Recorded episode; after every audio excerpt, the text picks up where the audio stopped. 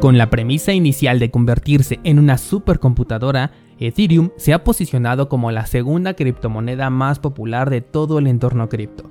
Gracias a sus contratos inteligentes es que la creación de aplicaciones descentralizadas ha detonado en nuevos sectores que anteriormente no habían sido explotados, como por ejemplo las DeFi y los tokens NFT. La visionaria idea de Vitalik Buterin ha convertido a Ethereum en el referente de los contratos inteligentes a pesar de que su desarrollo ya está por detrás de los nuevos competidores. Ethereum es el claro ejemplo de lo que el efecto de red puede conseguir, pues quitarle su trono no es tarea fácil. El futuro para este proyecto está lleno de promesas, pero más allá de eso está tomando un camino que le puede beneficiar mucho en temas de precio, aunque se alejaría un poco de la filosofía de las criptomonedas. Yo soy Daniel Vargas, fundador de cursosbitcoin.com y hoy te voy a platicar del nuevo camino que está tomando Ethereum en la contienda cripto. Esto es Bitcoin en español. Comenzamos. Bienvenidos descentralizados, hoy es lunes 7 de junio de 2021 y hoy te traigo un programa meramente especulativo. Todo lo que voy a comentar tiene una base de la que me permito partir, pero no tiene que terminar justamente como te lo voy a platicar. Sin embargo, es el camino que veo en el horizonte para Ethereum. Tampoco el contenido de hoy cambia mi postura frente a la inversión personal en este proyecto y sus tokens, ya que voy a permanecer fuera de este mercado pues no se alinea con mis intereses personales, ¿de acuerdo? Bueno, pues ahora sí, comencemos. Primero quiero que tengamos muy claro que la posición de una criptomoneda por temas de capitalización de mercado nos habla de cuántas criptomonedas están en circulación, cuántas están en manos de personas, sin importar si la mitad de ellas están en manos de los mismos creadores, de los exchanges o de las empresas que respaldan a la creación de un proyecto cripto. Por eso, utilizarlo como indicador para saber si es un buen o mal proyecto es un grave error porque no representa nada en concreto. Ripple, por ejemplo, ha estado en el top 5 de criptomonedas de este listado, siendo que sus fundadores y los primeros beneficiados tenían el 80% del circulante en su poder, por lo que de no ser así probablemente Ripple ni siquiera aparecería en el top 100. Lo mismo ocurre con Bitcoin Cash y con otros proyectos que eventualmente visitan este top y después se van. Incluso el mismo Dogecoin ha estado en los primeros 10 lugares de este listado. Eso no significa que Dogecoin deje de ser ineficiente o que ahora sea una criptomoneda importante. Simplemente te habla de que cualquier cosa, incluso una estafa, podría aparecer en los primeros lugares de este listado. De hecho, hace un par de años tuvimos una criptomoneda llamada Bitconet, la cual apareció en el top 10 del CoinMarketCap. Hoy en día Bitconet es considerado no solamente uno de los precursores de las finanzas descentralizadas, sino también una estafa al 100%. Ahora, tú que escuchas este programa, eres consciente de la poca relevancia que tiene este listado para definir si un proyecto es bueno o no lo es. Pero este es un dato que pocas personas comparten en Internet. De hecho, te invito a que veas algún análisis de criptomonedas en YouTube y te darás cuenta que uno de los primeros datos que te mencionan es la posición que tiene ese proyecto en el market cap, dándole una relevancia que en realidad no tiene. Incluso he visto estrategias de inversión que dicen que distribuyas tu inversión en el top 10 de criptomonedas de acuerdo a este listado. En algún punto utilizar esta estrategia te habría hecho entrar en una estafa. Esto nos habla de que hay una gran mayoría de personas que consideran a esta lista como un referente del sector, y aquí es donde entramos los descentralizados para podernos aprovechar de ese hoyo negro e ir un paso por delante. Te cuento todo esto porque Ethereum es una de las monedas que se puede aprovechar justamente de esta apreciación errónea junto con otros aspectos que vamos a platicar. Esto puede llevar el precio de Ether literal a la luna. Si de por sí las expectativas de este proyecto con respecto a su precio en dólares ya son altas, creo que se pueden quedar muy cortas si se sabe aprovechar bien el momentum que tiene. Vamos a comenzar porque Ethereum ya nos vendió o ya le vendió a sus seguidores la actualización que está esperando, hablando de la versión 2.0, que por cierto es probable que hasta le cambien ya el nombre porque ahora dice Vitalik que suena como si dejaran atrás la versión original de Ethereum cuando no es así, sino que simplemente se trata de una actualización en la red. Pero bueno, como hasta el momento no se ha dicho ningún nuevo nombre, le seguiremos llamando 2.0. Los seguidores de este proyecto ya tienen en mente que la llegada del 2.0 va a cambiar las cosas, va a reducir las comisiones a pagar, volverá escalable al proyecto y seguirá siendo una red segura como lo ha sido hasta hoy en día. Aunado a esto, el desarrollo imparable de aplicaciones descentralizadas incrementa la percepción de que este proyecto tiene bien merecido su lugar en esta lista de la que venimos hablando, e incluso algunos especulan que algún día puede posicionarse en la primera posición desplazando a Bitcoin al segundo lugar.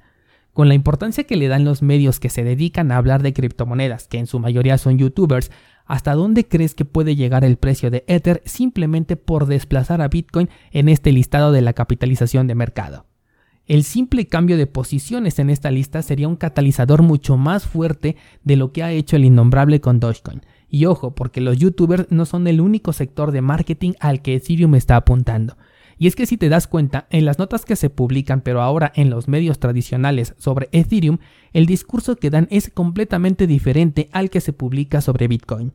Ustedes los descentralizados muchas veces me comparten artículos tradicionales sobre Bitcoin en donde se explican las razones de por qué Bitcoin es una burbuja, de por qué Bitcoin va a morir, de por qué Bitcoin es inútil, de que cierto personaje de aparente importancia habló mal sobre Bitcoin, etc.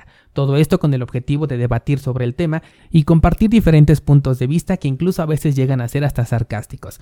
Pero te invito a hacer este mismo ejercicio con Ethereum y verás la gran diferencia de enfoque que se tiene y de hecho te voy a poner algunos ejemplos. Lo que voy a decirte a continuación lo publica Vanguardia. Dice, el reciente aumento de Ether ha dado lugar a más especulaciones sobre si Ethereum se está preparando para superar a Bitcoin ya que Ethereum actualmente ya supera a la mayor criptomoneda en términos de número de transacciones, volumen y tarifas.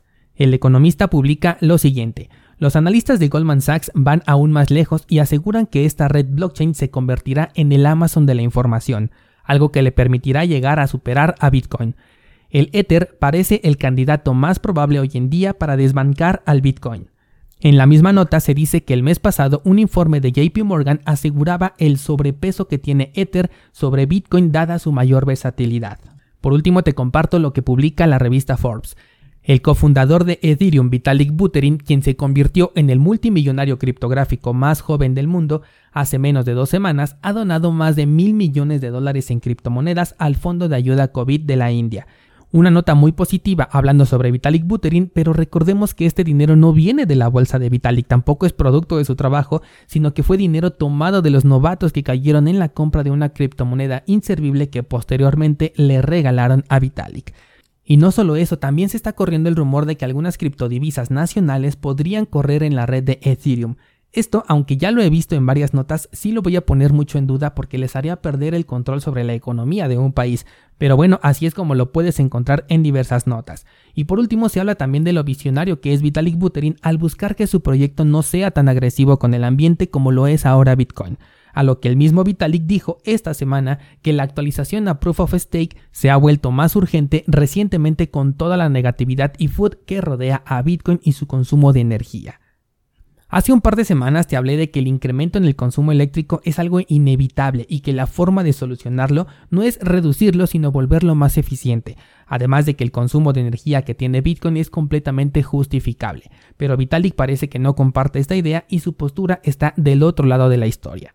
Con esto que te acabo de compartir podemos ver el empuje que tendrá Ethereum incluso por parte de los medios tradicionales. Va a ser muy potente. Ah, y no te mencioné que cada uno de los artículos que hablan sobre Ethereum recalcan siempre que es la segunda criptomoneda por capitalización de mercado. Y algunos también hacen mención a que es la segunda criptomoneda con mayor número de transacciones. En esta métrica, Bitcoin no es el primer lugar, sino lo es Tether.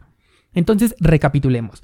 Ethereum tiene la confianza de la mayoría de comunicadores del sector cripto, o sea, los youtubers que son los principales encargados de llevar de la mano a los novatos a entrar a este mundo. Los medios tradicionales tienen un discurso positivo respecto a Ethereum, Vitalik está alineado con la idea de que su criptomoneda debe de ser amigable con el ambiente como lo marcan los reguladores y las noticias tradicionales.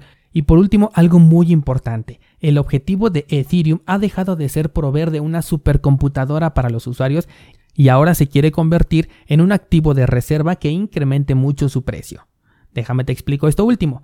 Una de las modificaciones que le quieren hacer a Ethereum es la política monetaria, la cual desde un principio se dijo que sería de emisión ilimitada, pero que podría cambiar si las necesidades del proyecto así lo ameritan. Bueno, pues las necesidades económicas del grupo que está detrás del proyecto Ethereum lo han ameritado y por eso decidieron cambiar la política monetaria ahora convirtiéndola en una política deflacionaria, más o menos similar a lo que tiene Bitcoin. Pero ¿de qué forma lo quieren hacer? Con un esquema de quema de tokens para de esta forma reducir el circulante. Esto resolverá el problema que tiene Ethereum de la escalabilidad y los altos costos de sus transacciones. Pues no, de ninguna manera lo resuelve, porque el potencial crecimiento que tiene Ethereum y todo su ecosistema es ilimitado, por lo que la creación de nuevos tokens también es ilimitado, aún considerando la quema de tokens. Digamos que si adquiere cierto nivel de estabilidad debido a que se están creando y al mismo tiempo se están destruyendo algunos, pero entre más popular se vuelva Ethereum y más desarrollos se hagan dentro de su red, la quema de tokens se vuelve más ineficiente frente al enorme crecimiento y potencial que tiene este proyecto. Sin embargo, lo que escuchamos por todos lados es algo muy diferente, es que ahora va a ser deflacionario y esto va a llevar el precio a la luna. Y si algo nos ha demostrado Ethereum es que las promesas tienen más peso que la realidad. Lo que hice entonces fue un recopilatorio de todo lo que veo alrededor de este proyecto y me arroja como resultado que todo está apuntando a un crecimiento exponencial del precio de esta moneda, incentivado desde adentro por sus propios desarrolladores y además avalado no solamente por la comunidad cripto sino también por los medios tradicionales. Mención aparte es ponerse a pensar por qué ellos tienen un discurso tan positivo, incluyendo a personajes que han sido críticos sobre Bitcoin, porque ya sabes que hay que tener mucho cuidado con estas personas cuando apoyan un proyecto, incluso cuando parece que están apoyando tus mismas causas. Basta con voltear a ver lo que hizo Mr. Tesla y Michael Saylor para recordarnos este punto. Por ello, descentralizado, si a ti te interesa este proyecto de Ethereum y quieres aprovecharte de todos estos fundamentales que acabo de mencionar, creo que es el momento perfecto para armar una estrategia con tus objetivos bien definidos por si algo de lo que acabo de decir tiene sentido para ti. Curiosamente, y ya para terminar, la única barrera que tiene Ethereum para volverse exitoso, conseguir el número uno en la lista de capitalización de mercado y llevar su precio a la luna es el propio desarrollo de Ethereum, sus promesas no cumplidas, sus justificaciones y esas ideas espontáneas que tienen para solucionar un verdadero problema que tienen, pero que incluso la semana pasada dijeron que ya iban a dejar en segundo lugar la solución de este problema gracias a la llegada de proyectos como por ejemplo Polygon. Así que ahora ya conoces los fundamentales que tiene este proyecto y que apuntan a llevar al precio a la luna.